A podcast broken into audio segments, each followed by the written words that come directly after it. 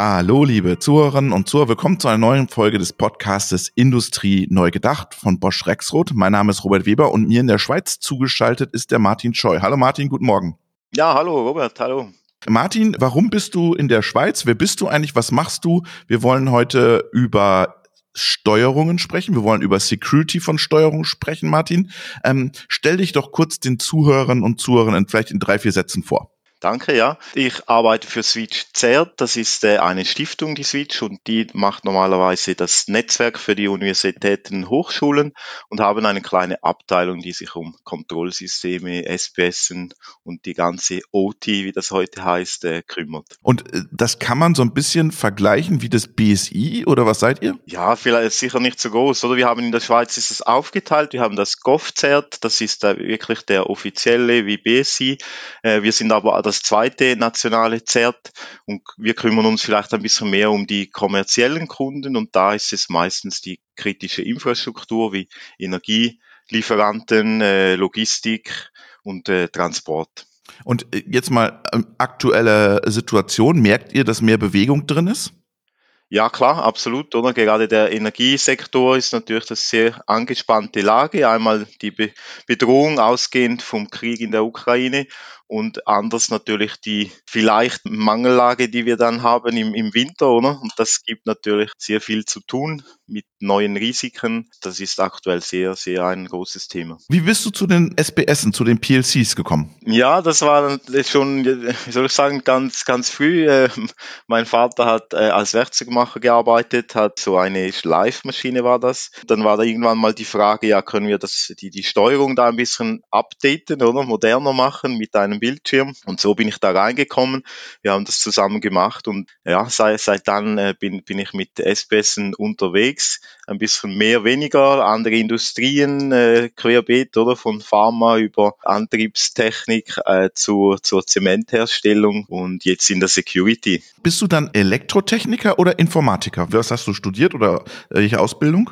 Genau, also ich habe Elektromechanik, eine Lehre gemacht und dann äh, noch ein Studium dazu gehängt, das war auch Elektrotechnik. Mhm. Du kommst also von der Hardware. Genau, und Hardware oder Software ist eigentlich SPS-Programmieren, ne, wenn man das auch so als Programmieren nennen kann, aber die jetzt die neueren Programmiersprachen wie, wie Python oder, oder was, was sonst so gebraucht wird, das, das ist auch neu für mich, aber äh, natürlich sehr interessant, weil es andere Möglichkeiten bietet. Jetzt hatten wir ja viele Jahre, Jahrzehnte lang äh, das Thema Cybersicherheit bei der SPS-Programmierung war ja viele Jahre lang gar kein Thema, weil die Systeme waren zwar im, im Fabriknetz, hingen die, aber dieses Fabriknetz hatte keine Schnittstellen zum äh, offenen IT-Netz. Jetzt wird diese Welt, die OT und die IT-Welt verschwimmen und jetzt auf einmal stehen die auch die Steuerungen im Fokus, aber da passiert nicht wirklich viel, oder? Ja, aus Sicht Security passiert zu wenig, sag ich mal so, oder? Aus Sicht der Vernetzung passiert eben sehr viel, weil halt der Business-Teil von der, von der Firma, die wollen an die Daten kommen oder die brauchen die Daten, oder? Und die sind meistens immer schneller halt, oder? Weil die sagen, ja, das müssen wir jetzt in einem halben Jahr online haben, dass der Kunde da die Rechnung herunterladen kann mit den aktuellen Stromwert. Und die, in der SPS-Welt sind wir halt diese Geschwindigkeit nicht gewohnt. Und das hat ja die Hersteller auch ein bisschen überrumpelt vor, vor ein paar Jahren. Es ist jetzt aber besser, also sicher mal aus Herstellersicht. Bei den angestammten SPS-Programmierern, da gibt's immer noch Verbesserungspotenzial. Da ist die, die Problematik Cybersecurity noch nicht überall angekommen. Also Betrieb vor Sicherheit, oder was? Genau, absolut. Ja, die, die Verfügbarkeit ist natürlich die, hat die oberste, oder ist die oberste Priorität bei, bei den Firmen, oder? Die Anlage muss 724, 365 Tage im, im Betrieb sein und ja, Cybersecurity wird da noch nicht so erkannt, dass wenn ja mal ein Inzident wäre, dann, dann ist, dann läuft die Anlage auch nicht mehr, oder? Also Cybersicherheit hilft natürlich auch für, für die Verfügbarkeit. Jetzt hast du gerade gesagt, wir haben lange Investitionszyklen, so eine Steuerung in der Maschine 10, 15 Jahre. Genau. Und nicht immer leicht zu patchen, ja, weil ich denke mir, ähm, wenn du jetzt ein, ein Firmware-Update rausgibst, bis du das auf überall auf deine Steuerung hast, wer macht das am Ende? Macht's der Maschinenbauer? Macht's der Integrator? Macht's der SBS-Anbieter? Das sind ja auch ungeklärte Fragen, glaube ich, in dieser in dieser Kette. Genau, das, die, die sind ungeklärt, das ist ein Punkt. Ich sage mal, das ist der einfachere Punkt, das würde man wahrscheinlich irgendwie noch äh, lösen können. Was aber viel schwieriger ist, ist, wenn ich eine neue Firmware lade, dann muss ich ja nachher wieder die Funktionalität der SPS prüfen, weil der Hersteller kann ja nur die Firmware prüfen, sage ich, die, die SPS alleine, ohne die ganze Fabrik oder die ganze Maschine herum herum. Wenn ich den, den Firmware-Update mache, dann muss ich ja nachher wieder mit meiner Maschine, mit meiner Anlage muss ich das prüfen, ob das alles noch genau so funktioniert wie vorher. Und das ist praktisch wie eine neue Inbetriebnahme und da hat natürlich niemand die Zeit dazu, oder? Weil das wäre dann ja ein langer Stillstand, oder? Genau. Aber du hast gerade gesagt, dass die SBS-Anbieter, also die großen, das Thema Security schon auf der Agenda haben, weil da gab es ja auch mal Geschichten, dass man Standard-Werkseinstellungspasswörter nutzen kann und sowas. Aber da bewegt sich jetzt was. Ja, genau. Also die, die neuen Modelle, die sind eigentlich überall, habe ich die Funktion oder ich kann mal ein Benutzername, Passwort vergeben, dass nicht jedermann einfach ein Programm äh, auf die SPS laden kann. Das hat sich schon geändert. Das hört sich jetzt äh, einfach an, aber das ist wirklich ein Problem, ne? Also, ja, absolut, ja, ja, klar. Die, die älteren Modelle bieten gar keine Möglichkeit, dass ich Benutzername, Passwort habe. Und auch da wieder aus der Sicht Verfügbarkeit, oder? Die Idee ist natürlich, der, der Servicetechniker in einem Notfall, oder? Die Anlage läuft nicht, muss der möglichst schnell äh, auf der SP schauen können, ja, wo, wo liegt das Problem, oder? Und wenn ich da noch Benutzername, Passwort eingeben muss, und das habe ich dann gerade nicht, Samstagnachts um drei Uhr, dann ähm, ist das ein Problem. Und darum hat, war das halt nie so eine Anforderung und ist bei den älteren Geräten nicht drin. Aber die neuen Geräte, die bieten das. Eigentlich alle Hersteller. Also ich würde jetzt nicht sagen, die großen Hersteller äh, sind da weiter. Wirklich kann man durchs Band, hat sich da schon was getan in, in der Branche. Es gab ja auch mal in der Vergangenheit Versuche, schon so eine Passwortpflicht einzuführen, aber ja. die ist ja kläglich gescheitert in der Community dann, ja. Ja, gescheitert. Es gab halt dann einfach Aufruhr, eben auch aus der Sicht, äh, ja, wenn, wenn ich jetzt das einfach von einem Tag auf den anderen auf dem Gerät so einstelle, dann hat das halt Konsequenzen in meinem Arbeitsablauf, weil ich muss eben, jeder, jeder Servicetechniker muss dann Zugang haben auf das Passwort und Benutzername. Und wenn ich dann wieder alle SPS mit dem gleichen Benutzername, Passwort ausstatte, dann ist das ja auch nicht unbedingt die Idee, oder, vom, vom Erfinder. Und das hat dann halt wirklich, bringt dann große Veränderungen und auch Aufwände oder auf Seiten des Arbeitsablaufs oder der Prozesse in der Firma. Jetzt hast du gerade gesagt, die Kollegen aus dem Data Science, aus den Bereichen Machine Learning, die wollen an die Daten ran. Siehst du jetzt, dass die, dass die Steuerung in den Angriffsfokus rücken? Klar, die rücken in den Fokus, weil ja eben diese Edge-Geräte, wie das neu heißt, die sind halt eben direkt mit dem Netzwerk verbunden, teils sogar direkt mit dem Internet, wo sie Daten weitergeben aus der Maschine und da sind sie natürlich automatisch dann mehr, ja, haben sie eine größere Angriffsfläche oder einfach eben die erhöhte Vernetzung und zum Teil der direkte äh, Anschluss ans Internet. Und wir sprechen ja heute eigentlich darüber, wollten wir, sprechen wir über diese, du hast 20 Programmierpraktiken zur Erhöhung der Cybersicherheit bei dir in GitLab äh, veröffentlicht. Die beruhen auf der Initiative PLC Security. Wie bist du mit denen verbandelt? Ist das so eine offene Austausch oder was ist das? Genau, ja, das hat, ich weiß nicht mehr genau, vor drei, vier Jahren war das an einer S4-Konferenz, so die Industrie-Security-Konferenz in Miami, wo das Thema das erste Mal aufgekommen ist und daraus hat sich dann so lose eine Gruppierung ergeben, die eben diese 20 Praktiken erarbeitet haben. Und letztes Jahr im Juni, glaube ich, wurde die Version 1 von den 20 Praktiken veröffentlicht. Und bei der Veröffentlichung da, also ich habe es vorher schon, war ab und zu ein Bericht in, in den online verfügbar, da habe ich es gesehen und habe das interessant gefunden.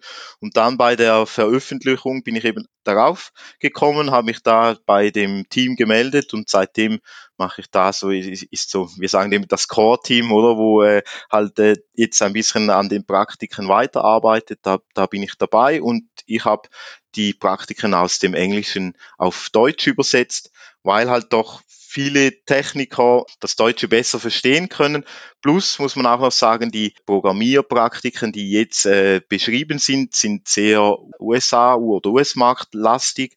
Ähm, also die Programmierart mit der Ladder Logic, wie es jetzt drin ist, und dann auch die Steuerung, halt Rockwell-Steuerung, die als Beispiel vorkommen. Das ist ja bei uns hier in Europa nicht so stark äh, vertreten und das äh, wollte ich in der Übersetzung auch äh, berücksichtigen. Das heißt, du arbeitest auch da weiter mit und gibst auch immer wieder dein professionelles Wissen in diese Community mit rein, oder? Ja, genau, ich arbeite mit, so als, als Hobby oder die, die Praktiken halt durchgehen und schauen, ja, kann ich das jetzt wirklich so anwenden in, in der Praxis? Weil manchmal, oder, tönt das einfacher oder eben sieht es einfach aus, aber wenn man sich dann überlegt, ja, was brauche ich dazu alles oder wie funktioniert das überhaupt technisch, äh, sieht es dann manchmal anders aus, ja. Wir packen diese Liste oder den Link zur Liste auch in die Shownotes. Wir gehen jetzt nicht alle 20 Programmierpraktiken durch, aber lass uns doch mal, sagen wir mal, die drei wichtigsten Ratschläge, die du hast, was man, was jeder jetzt tun sollte. Was, was wäre so ein Platz drei? Vielleicht, wenn ich vorab noch ein, einfügen darf, die 20 Praktiken, wenn, wenn man halt ein erfahrener Programmierer ist, dann sieht das auf den ersten Blick sehr einfach aus, diese Praktiken, und, äh, und man fragt sich vielleicht, ja, was soll das, oder? Das ist aber auch die Idee, dass es einfach ist und es ist auch natürlich die Absicht für Leute, die neu in die Programmierung, SPS-Programmierung kommen, dass die halt da so einen Leitfaden haben, wo sie sich daran richten können, weil wenn ich aus der IT-Programmierung komme, dann habe ich beim SPS-Programmieren auf einmal der physische Teil dabei, oder? Also wenn ich mit der Maus halt irgendwo draufklicke, was ausführe, dann hat das physische Konsequenzen und äh, das, das, dem ist man vielleicht nicht so bewusst äh, am Anfang. Und darum natürlich jetzt äh, auch gut, wenn wir äh, nur zwei, drei Praktiken nehmen können, oder? Also eine, was, was ich äh, gut finde, ist die äh, Nummer 13. Das ist Deaktivieren von nicht benötigten, unbenutzten Kommunikations- Ports oder Protokolle. Da geht es halt darum, die, gerade auch die neuen Steuerungen, die bieten viele Möglichkeiten. Zum Beispiel hat es einen Webserver drauf oder sogar Docker läuft drauf, wo ich selber was installieren kann. Aber im Betrieb nachher brauche ich das vielleicht gar nicht. Und da wäre halt der Ratschlag, dass ich dann den Webserver oder Docker, den Service äh, abschalte. Und du hast ja in diesem Hinweis geschrieben, dass die Dokumentation in dem Bereich von Bosch Rexroth beispielhaft in der Branche sei. Warum? Genau, weil Bosch äh, hat von Anfang an bei der Entwicklung der Control X, genau der neuen Steuerung, auf den IEC 62443 Standard gesetzt. Und darin wird das halt so explizit erwartet, sage ich jetzt vom, vom Hersteller, dass man halt sagt, ja, welche Ports werden überhaupt gebraucht auf der Steuerung, oder dass ich das weiß und nicht irgendwie selber noch herausfinden muss. Wann werden die gebraucht, also zur Inbetriebnahme oder nachher im Betrieb und dann noch kann ich diese Ports abschalten, also zumachen. Ja, nein. Das ist halt dort schön aufgeführt, an eben halt von der 62443 ausgehend. Dann lass uns mal deinen zweiten Reitschlag reingehen. Der zweite ist zum Beispiel die Plausibilitätsprüfungen, der Ratschlag Nummer 11. Das wird zum Beispiel in der Prozessindustrie vielfach schon gemacht. Kurze Frage, ist die Prozessindustrie weiter als die diskrete Fertigung bei dem Thema Security von Steuerung? Aus meiner Erfahrung ja halt auch mit dem Hintergrund der Verfügbarkeit, oder? wo man eben Plausibilitätsprüfung, wenn der Motor läuft, dann habe ich noch irgendwie was anderes, oder wo ich das überwachen kann. Zum Beispiel die, die, die Pumpe, die dann angehängt ist, die Wasser oder sonst was fördert, ähm, habe ich dann einen Durchfluss oder ich habe einen Druck. Und wenn ich das, kann ich zusammen ja korrelieren, oder wenn der Motor läuft, dann muss auf der anderen Seite was geschehen. Und wenn das nicht geschieht, dann ist ein Problem und ich stoppe den Motor wieder. Okay, gehen wir wieder auf Plausibilitätskontrollen zurück. Genau, ja, das wäre so ein Beispiel. Oder einfach auch der Motor läuft, dann habe ich einen Strom, der zum Motor, also die Strommessung, da, da sehe ich einen Wert. Wenn ich jetzt eben, wenn, wenn ich den Motor einschalte, dann habe ich keinen Strom, dann muss ich irgendwas tun, weil was nicht gut ist, also eben den Motor abschalten. Was halt von sage ich jetzt, in, in der Prozessindustrie oder manchmal dann nicht gedacht wird, ja, wenn ich jetzt auf einmal einen Strom messe und der Motor aber nicht läuft, der Fall ist meistens nicht abgedeckt. Also auch dann hätte ich ein Problem oder ein Problem vielleicht nicht physisch, dass was passiert, aber ein Problem, dass äh, im Programm was falsch ist oder jemand eben probiert, äh, im Programm was zu ändern, um nachher einen Fehler zu provozieren. Und dein dritter Hinweis. Der dritte ist für, wo ich im Moment gerade dran bin, das ist der Ratschlag 19, äh, die Überwachung der, der Speichernutzung der SPS. Man kann in den meisten SPSen im SPS-Programm selber kann ich schauen, wie viel freier Speicher ähm, der SPS noch zur Verfügung steht. Und da sieht man, äh, wenn man das äh, über, über die Zeit verfolgt, sieht man halt, wie, wie sich das verhaltet. Und zum Beispiel, wenn ich eine Brute Force, einen Brute Force Angriff starte auf die SPS, also ich versuche, das Passwort mit äh, tausenden von Versuchen herauszufinden, dann sehe ich halt, dass die SPS das abarbeitet und dazu natürlich Speicherplatz braucht. Und das verringert den freien Speicher und das kann ich anzeigen oder erkennen im SPS-Programm drin, dass jetzt da was äh, geht. Ich sehe natürlich nicht, was genau das ist, aber ich sehe den Unterschied vom Normalbetrieb zu diese Anomalie, das kann ich äh, erkennen. Was mache ich dann, wenn du sagst, ich äh, erkenne da was, was da nicht hingehört? Ziehe ich dann Not aus oder was drücke ich dann? Ja, sehr gute Frage. Also ich meinte Not aus ja wahrscheinlich nicht, oder? Weil das zu stark. Aber äh, da kommt halt der ganze dann Security-Teil auch rein, oder wo, wo ich dann vielleicht das genau, genauer anschauen muss. Ich muss vielleicht schauen, eben mit was macht die SPS im, im Netzwerk drin, dass ich den Netzwerkverkehr ähm, äh, mir genauer anschaue zum, zu dem Gerät. Oder ähm, natürlich auch äh, vom Verhalten her sehe ich äh, ein anderes Verhalten vom, vom Gerät. Das muss man eigentlich auch definieren, oder? Das ist so, ich habe den, den Ratschlag, das soll ich machen, aber genau die Frage, die du gestellt hast, was mache ich nachher, wenn ich was sehe, das ist eminent wichtig und geht auch häufig unter und das ist der Punkt, woran wir, wir arbeiten oder wie setze ich das um und genau eben, was, was mache ich dann, wenn ich so ein, so ein äh, Alarm kriege und muss ich jetzt da springen oder, oder kann ich das äh, am nächsten Tag dann äh, mal gemütlich anschauen? Das sind so Punkte, die man da durchgeht. Das heißt, du musst dir einen, im Vorfeld schon einen Prozess aufsetzen, was ich dann mache. Ja, absolut. Mhm. Und da unterstützt ihr sozusagen die Unternehmen? Ja, wir, wir arbeiten daran. Wir sind, wir, das ist ja ein, ein Projekt, das äh, freiwillig, auf freiwilligen Basis läuft. Das heißt, geht mal schneller, mal weniger schnell vorwärts. Und wir stellen das zusammen und stellen es natürlich den, den Unternehmen zur Verfügung und wären natürlich auch sehr interessiert, wenn sich Hersteller oder Systemintegratoren dem annehmen und halt das auch einsetzen, diese Ratschläge. Oder? Das würde ich nochmal von dir gerne wissen wollen. Jetzt leben wir in der, in der Steuerungswelt auch so eine Hochsprachenoffensive, ne? Also IEC 61131 ist noch da und aber viele setzen ja auf Hochsprachen. Macht das das Ding noch kritischer, die, das Thema Security, oder sagst du, das ist gut, dass wir in die Hochsprachen gehen, weil da ist Security technisch, können wir da mehr tun? Beides, oder? Also es ist, es ist sicher gut, weil es ja das Feld öffnet, wer also eine Sportsteuerung programmieren kann. Aber je mehr Sachen ich offen habe, oder umso größer wird die Angriffsfläche. Das heißt, ich muss mich dann auch darum kümmern, dass das sauber läuft, oder? Äh, oder, oder sicher auch läuft. Gleich eben wie beim Webserver oder Node-RED ist auch häufig noch drauf. All die Sachen, die sind super für ähm, neue Sachen umzusetzen, aber eben aus Security-Sicht auf den ersten Blick nicht so toll, oder? Weil eben die Angriffsfläche wird größer und ich muss mich halt dann auch um die Security kümmern, was am Schluss wieder ein bisschen mehr Aufwand ist. Würdest du dafür plädieren, dass die SBS-Programmierer einen Crashkurs IT-Security bekommen? Ja, OT Security, oder? Also Security halt für eben für, für die industrielle Umgebung. Das denke ich, sollte ein, ein Muss sein heutzutage in, in der Ausbildung, dass man das Thema auch anschaut. Weil eben das Problem ja ist, wenn ich mal ein SPS-Programm gemacht habe, dann und das läuft in der Maschine, in der Anlage, dann wird das nachher fast oder sehr, sehr in äh, wenigen Fällen noch geändert, oder? Weil dann muss ich wieder, da kommt wieder das Testen rein, oder ich müsste dann wieder testen, ja, funktioniert alles. Das heißt, ich habe eigentlich nur bei der Erstellung die Chance, das richtig zu machen und eben Security auch zu berücksichtigen.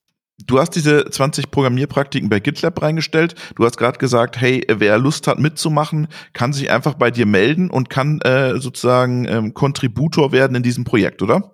Ja, genau. Also wir haben eben plcsecurity.com, wo du erwähnt hast. Da sind, ist alles drauf, wo, wie man uns äh, finden kann. Da einfach melden und dann gibt's glaube ich, all zwei Monate mit, also aktuell ein Call, ein Austausch online, wo man die aktuellen Punkte bespricht, was so kommt in der Zukunft und äh, da kann man natürlich mitmachen und hat dann auch Zugriff auf, auf das ganze Material, was wir schon haben, Dokumentation, Präsentationen und und und. Das ist alles offen, äh, teilen wir untereinander. Was kommt da in den nächsten Monaten? Lass uns noch mal einen Ausblick machen. Wo geht die Reise dahin? Es geht, also aktuell gerade rausgekommen ist die, sind die Application Notes, also eben wie kann ein Systemintegrator diese Ratschläge bei sich einbauen, verwenden, oder?